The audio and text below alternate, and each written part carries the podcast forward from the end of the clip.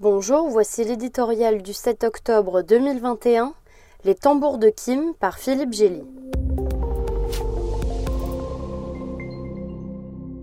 Kim Jong-un a un moyen radical de se rappeler aux bons souvenirs du reste du monde, quelques tests de missiles menaçant ses voisins sud-coréens et japonais, des innovations technologiques de nature à inquiéter jusqu'aux États-Unis, et, comme toujours, l'accélération d'un programme nucléaire dont personne n'a réussi à le déposséder. La situation doit être sérieuse car le dictateur nord-coréen vient d'actionner tous ses leviers à la fois, exhibant quatre types de missiles différents, dont un hypersonique, réputé traverser la planète à Mach 5, et un de basse altitude susceptible de transporter une charge atomique sous le nez des radars. Privé de son duo tragicomique avec Donald Trump, Rocketman revient à ses modes d'existence traditionnels tout en tambour et trompette.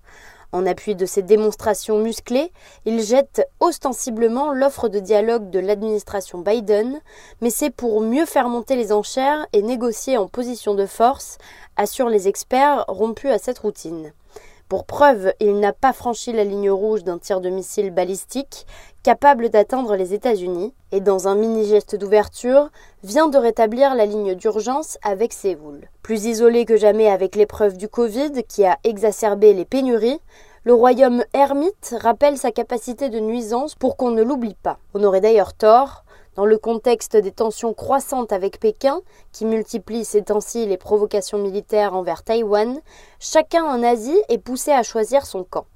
Sous le règne finissant de Moon Jae-in, la Corée du Sud propose à nouveau d'enterrer la hache de guerre avec le Nord pour relancer la dénucléarisation de la péninsule. Plus sûrement, Séoul tire aussi les leçons de l'AUKUS, alliance conclue sur le dos de la France en demandant à Washington de l'équiper à son tour de sous-marins à propulsion nucléaire.